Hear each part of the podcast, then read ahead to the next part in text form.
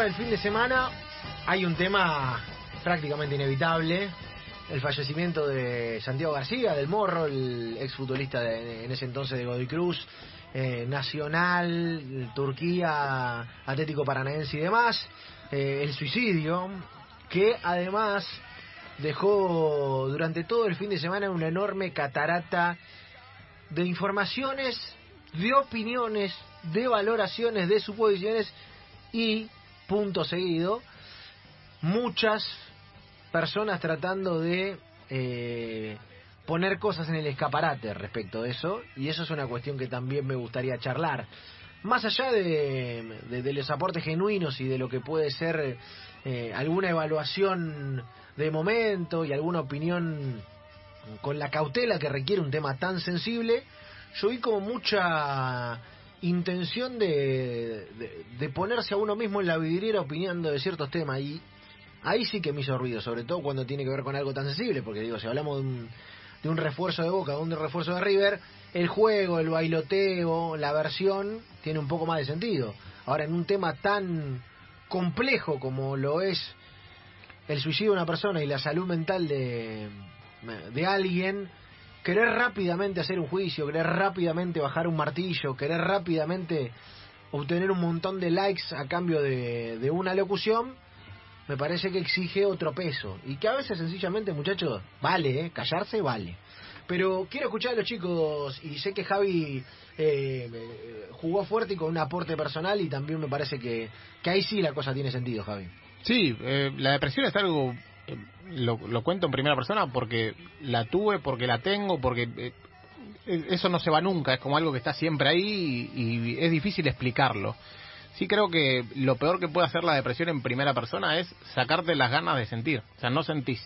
Si, no, si estás depresivo, das con depresión medicada o, o diagnosticada, mejor dicho, no sentís. La depresión es algo químico. Hay algo en tus neuronas que no funciona y que no está conectando y lo que te hace es empezar a entender la vida desde una manera que el resto no la ve. Pues yo te puedo decir, no, capaz que estamos tomando, no sé, vamos a tomar algo con Seba y Seba dice, che, qué rico esto, qué sé yo, y yo me fijo el precio. O digo que era poquito. Y no lo digo desde el lado de, uh, qué pesimista, es lo que veo. ¿Sí? Cada uno tiene una visión distinta, es como eh, ver eh, la parte eh, opaca de las cosas. ¿sí? Y lo digo, repito, no porque quiera eh, subirme a, sino porque tengo el conocimiento causa, porque lo sufrí, lo sufro en primera persona, y me parece que es un tema súper delicado. Súper delicado y que nosotros como periodistas, no hablo de el GRE, no, no, nosotros como comunicadores tenemos que bajar un mensaje de te pasa algo, entendés que estás en un problema o que no encontrás la salida en un montón de cosas, pedí ayuda.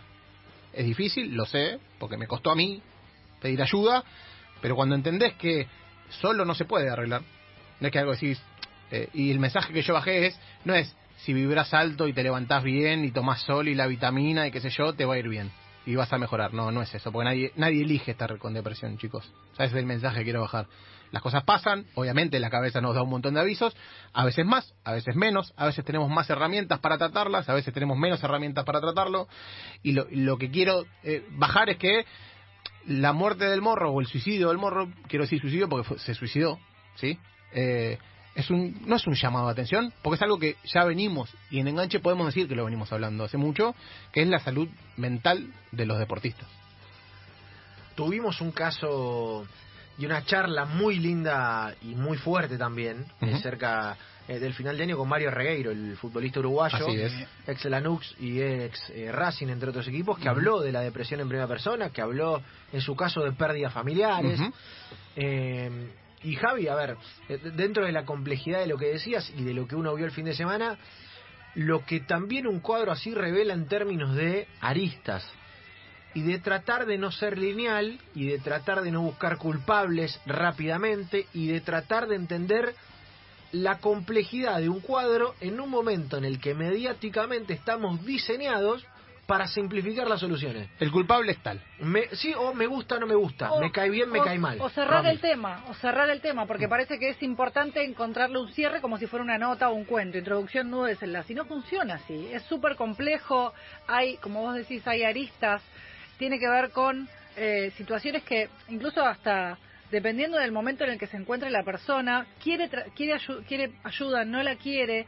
Eh, también esto que decía Javi, ¿no? Eh, las redes sociales, la cultura de la felicidad permanente, donde no te permitís sentir lo que te pasa, ni, ni, ni, mostrar eh, vulnerabilidad, es muy importante también bajar ese mensaje y bajarlo todos los días. Porque si nosotros hoy hablamos de esto y mañana hacemos de cuenta que no pasó nada y, y cerramos el tema, no sirve de nada. Me parece que lo más importante es mantenerlo en agenda desde un lugar genuino, desde un lugar humano y entendiendo que son momentos donde que se tienen que transitar, como se puede o como eh, o como sale y hasta te diría utilizar una palabra que me parece muy importante que es escuchar, no opinar sobre el otro, no no darle un consejo, simplemente ponerle oreja que tal vez es lo que necesitan. Sí, lo, lo que quiero decir por primera en primera persona es si ven que alguien tiene depresión o que está sufriendo, la está pasando mal, no le digas, pero ¿por qué si tenés todo esto? Levantate. Es lo peor que le podés decir. Levantate. Claro, pero mirá, tenés trabajo, tenés una familia hermosa, tenés salud. O sea, ya que me digas tenés salud cuando tengo depresión, es como que si me digas, no sé, eh, cuídate, comete dos hamburguesas. No, flaco, o sea, no. Está todo no funciona así claro. o no, Claro, es que no es. Repito, no, la, depresión no es algo matemático, no es que, bueno, como te falta esto, esto y esto. No es que me rompí los ligamentos y tengo determinada recuperación. Claro, claro. Tu cabeza es distinta a la mía y la mía es distinta a la de Sebastián. Sí, y también digo la prudencia, ¿no? A la hora de, de hablar de ciertos temas. Si apareció una noticia hace algunas horas y esa noticia tiene la complejidad que tiene esta noticia, hacer unívocamente una reflexión respecto de qué produjo esa noticia, más allá de, los datos que sabían, digo, se habla de depresión porque el Morro García estaba bajo tratamiento psiquiátrico eh, y porque había una problemática que se supo instantáneamente, se conoció la noticia y porque él incluso había deslizado eso en alguna entrevista, más allá de eso, marcar la linealidad de que por una cuestión futbolística o como también se supo, por una cuestión de índole personal, amorosa, eh, afectiva, los cuadros son más complejos y a veces ni siquiera se pueden determinar unívocamente. que nosotros rápidamente que, querramos salir al toro a dar una opinión eh, y, quedar como lo que sabemos sin tener todos los elementos para, para recabar, no es una conducta valorable y retuiteable. Es todo lo contrario, la, la conducta valorable del tipo que no dijo nada o que por ahí dijo menos, al menos para tratar de dimensionar en dónde y cuándo y por qué había pasado lo que había pasado, sobre todo en temas tan sensibles, repito, si es un refuerzo de River, eh, te la mito, te la mito, el show, el show sigue. No, aparte, para un refuerzo de River se, ha trabajado, trabaja, el comunicador deportivo trabaja de opinar y de dar su punto de vista acerca del refuerzo de River en algo, esto excede absolutamente lo futbolístico, justo le pasó esto a un pero, es como, no sé, hablar de, economía. Sí, pero más allá incluso de, lo que tiene que ver con las atribuciones periodísticas de cada uno, me parece que eh, la diferencia de tirar una pelota afuera en un refuerzo de River es nula. Sí, claro. En cambio, tirar la pelota afuera en una situación como esta, incluso si no tirar la pelota afuera, incluso es una mala conducta periodística si vos no tiras la pelota afuera. Si vos no la tiras afuera, pero igual opinás sin saber, eh, y... encima te están diciendo que es un fenómeno, como te lo dicen en las redes sociales todos los días, está sonado. Romy, me quedé con, con, Pensaba en esto que, que también agregabas de la prudencia. Y el desconocimiento total que se tiene respecto de las, la salud mental, porque es, es una situación te diría endémica que resolver y que incluso los especialistas de salud te dicen que no tienen relación directa. Uno, cuando uno habla con especialistas de salud respecto de estos temas, el suicidio no es eh, algo que está vinculado absolutamente con la depresión, que también es muy peligroso decirlo sin saber, porque tal vez la persona que está transitando una depresión y escucha esto y piensa que se, se, suicidó porque estaba deprimido, piensa que, va a ser su, que ese va a ser su final también. Es, es muy peligroso no saber eh, hasta dónde existe y hasta dónde las palabras que uno transmite tienen ese poder sobre el otro. Y, otro tema que quiero tocar es que eh, tenemos una construcción, repito, lo digo en primera persona porque me pasó, de asustarnos enseguida cuando te dicen y te voy a mandar al psiquiatra o tenés que ir al psiquiatra porque tal cosa. Venimos de una construcción de que el psiquiatra está solamente asociado a la locura. Está loco, este pasa esto. Y no es así. ¿Sí? Es un, esto está mal. No, no estás mal. ¿sí? Tenés No. un problema que vos no estás pudiendo resolver solo. Y ¿sí? no está naturalizado, además le puede pasar a cualquiera que tenés al lado y a vos mismo. Pero digo. porque a lo que voy, el contexto de eh, me pasó de hablar con amigos y decirle, chicos, tengo que o empecé el psiquiatra y la cara de los pibes es, pero si, Mm. si vos no te- si vos estás bien. O sea, entonces, eh, obviamente nos tenemos que creo que la salud mental es una de las eh, de los temas en los cuales más nos tenemos que deconstruir como sociedad.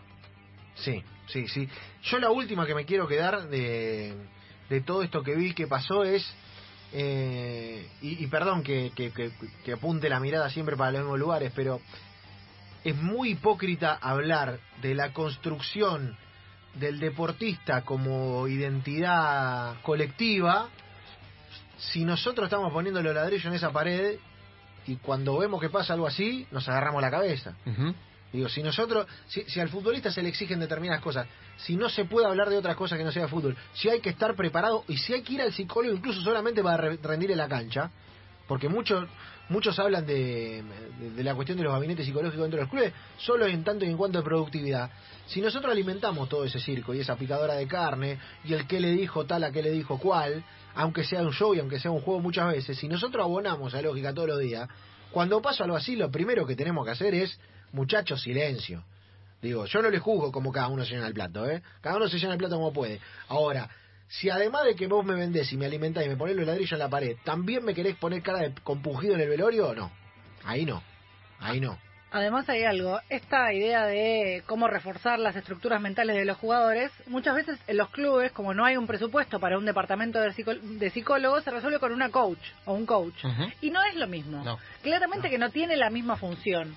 Entonces también es esto, o sea, hay un desconocimiento tan grande de cuál es la función que cumple cada uno dentro de un, dentro de un cuerpo técnico que también pasan estas cosas. Que es un gasto. Claro. no es una inversión. Claro. O sea, ¿se entiende? Cuando eh, cambiamos el término, decir, tenés que invertir en esto, ah, tenés que gastar en eso, la sola palabra de eh, cambiar el tenés que Sí, gastar a invertir, Sí. ya es un cambio de Sí. metodología. No, aparte, no debe ser un gasto muy grande. Es que a, a lo que voy es, eh, para la plata que maneja el fútbol, o lo que manejan los deportes en general, la- y está comprobadísimo Es- que la cabeza es eh, un, un jugador, siempre le dicen los jugadores, un jugador bien de la cabeza, mal físicamente puede jugar. Un jugador bien físicamente, mal de la cabeza no puede jugar. No, Claro. obvio, obvio. Aparte, no, no, no creo que le suponga. Uno no se puede meter en la economía de los clubes, pero no creo que le suponga un No. gasto muy grande. con Y la- aparte, si, si lo ocupa, lo tienen que afrontar. Porque Claro. eh, a lo que voy es, repito, es una inversión, es como diciendo, no chicos, eh, tengo a, a Messi jugando en un potrero. No, flaco. O sea, para que Messi se destaque como se tiene que destacar, tiene que tener eh, un ambiente totalmente adaptado a lo que necesita. Sí, sí, es, claro.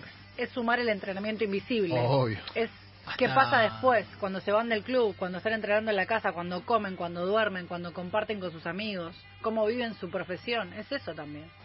Señores, eh, bueno, se fue Morro García y dejó muchísimas, muchísimas complejidades. Más allá de eso, un futbolista con una potencia, Oh. un olfato de gol, una calidad, un entendimiento del juego eh, fantástico. Y además, eh, y esto para cerrar un poco la idea, para mí el Morro fue un jugador de esos eh, del fútbol artesanal De en época. época de fútbol Sí. industrial. ¿eh? que me pasa con el Pulga Rodríguez, que me pasa con algunos futbolistas.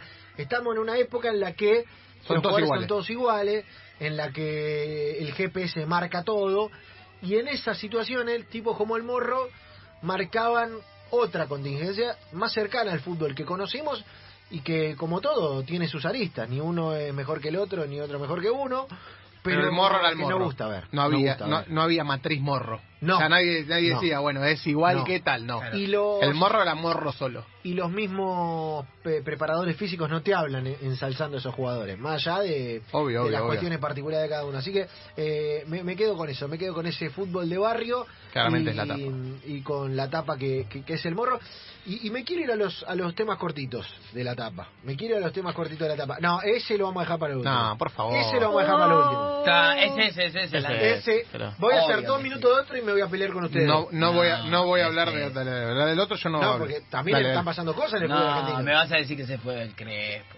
Crespo se fue de Bueno, y sí, Justicia, es ¿no? Noticia, preguntá- ¿no? eh, preguntame, ¿Está mal? eh, preguntame, preguntame. Que el Crespo se fue de Defensa y Justicia. No sé. No, no, no, no, me quiero hablar de interesa. eso.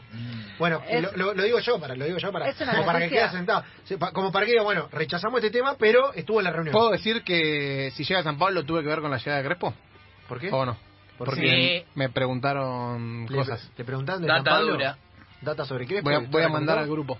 Voy a mandar al grupo la captura de pantalla. El, pro- el problema suyo es que usted no cobre eso. Ese, es Ese, el problema ese que es un gran problema, pero bueno, Eh, con mis amigos siempre soy muy dado. Eh, Hernán Crespo se fue de Defensa y Justicia, esa noticia está dentro de la tapa, Claro, le ponen un sí. pirulito, eh, y se va a dirigir eh, San Pablo, Nacho Fernández se va de River y llegan, y Donofrio dijo, ¿se va Nacho? Vienen 300, viste Claro. que en River los jugadores se van y no llegó ninguna oferta. causa gracia. Sí. Viste que en River se van los jugadores y no llegan ofertas. Che, pero est- está Prato en el aeropuerto. No llegó ninguna oferta por el jugador, te dicen. Y de golpe se fue. No sabes cómo. Pero pasa eso. Pero hay algo que no- sí, claro, vacaciones claro, y se. Y fue y ya le entró la plata a River. Y River ya compró otros cuatro. Eh, a Palavecino, a, eh, No a sé Martínez. qué- con qué plata, porque si que no a vendió Maidana. nadie, si no vendió nadie. Y parece que no le pagó a nadie más. Bueno, Eh, Bueno, en Boca el vestuario no sé cómo sigue, andás a ver la historia. Ya mandé al grupo. Ya se cayó lo del vestuario en Boca. Ya Sí. se cayó el Ya vestuario se Boca. Van a comprar a Rolón, están negociando por un lateral derecho y, Y, demás. y están hablando de la fiesta de Andrada. de la fiesta de. Andrada con el show de Andy de cumpleaños diciendo que no cumplió el protocolo, cosa que pasó en toda la Sí. costa argentina, no importa. Ya, pa- ya mandé al grupo la captura de cuando me piden data de Crespo. Para que me crean. Sí, sí, sí. Uy, eh, es en portugués, Lanza, muy bueno. Lanza colaboró con la de A lo- llega un texto en portugués, a Sí. lo que Lanza responde, ¿qué pienso de Crespo? No.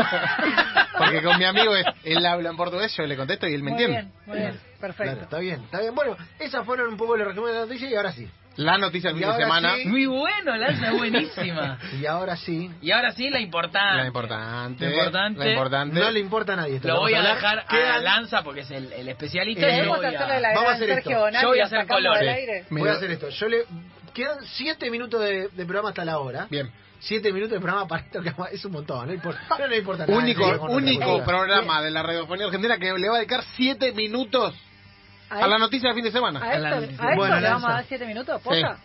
¿Para Eh, qué la reunión que tuvimos antes? No, no sé. ¿Por qué? Porque la gente nos pide, la gente en Twitter nos pide.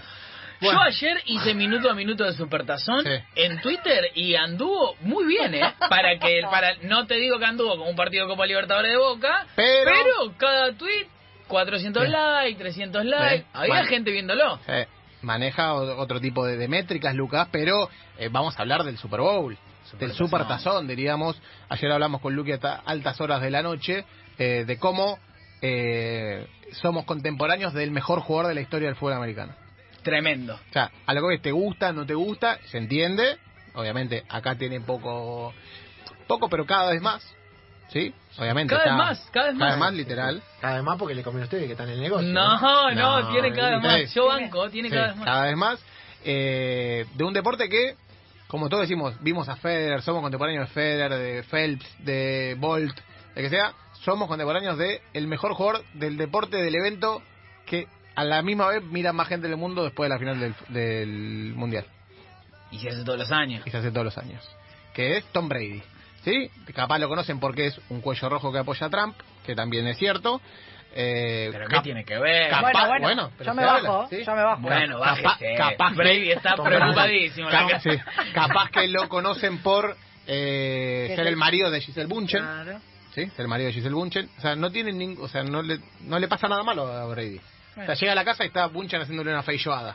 Un omelette. Es hincha del para qué es, es hincha del gremio de Porto Alegre si quieren saber más datos sobre Tom Brady. Tom Brady del Sí. gremio de Porto Porque Alegre, Giselle está Bunchen comprobable. no, no, está en el 2018 fue al Olímpico de Porto Alegre a ver a, a los, gremio. los goles A de Porto Diego Alegre fue. Fue a Porto Alegre. ¿Qué ciudad? Fue a Porto Alegre. Tom Brady en Porto Alegre.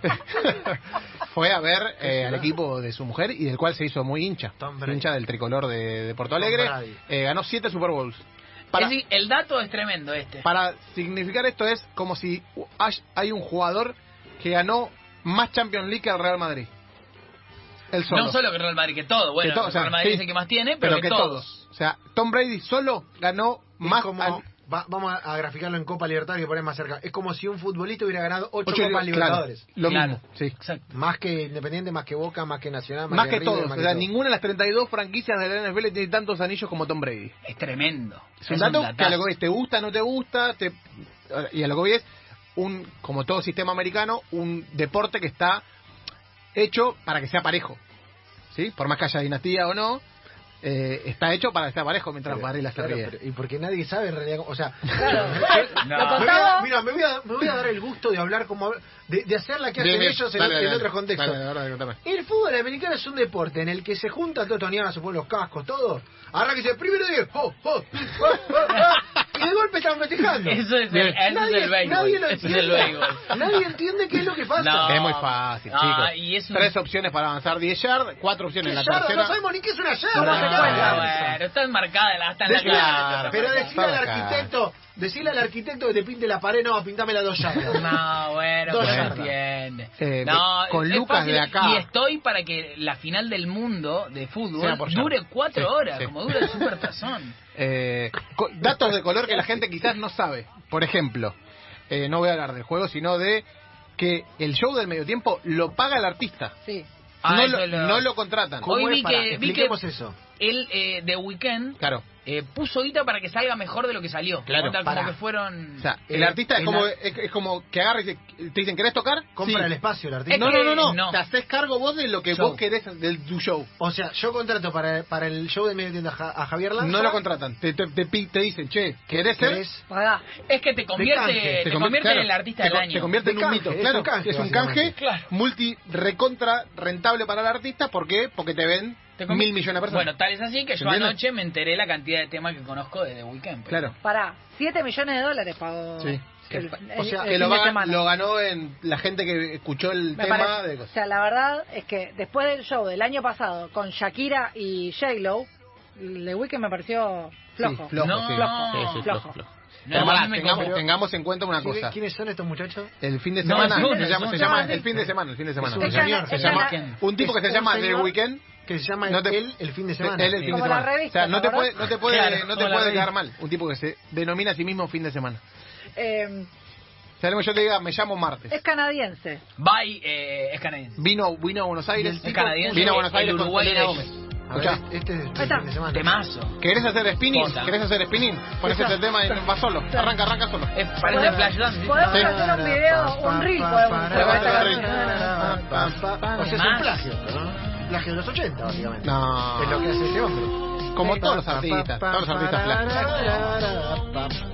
Es, es un, un tipo buena onda.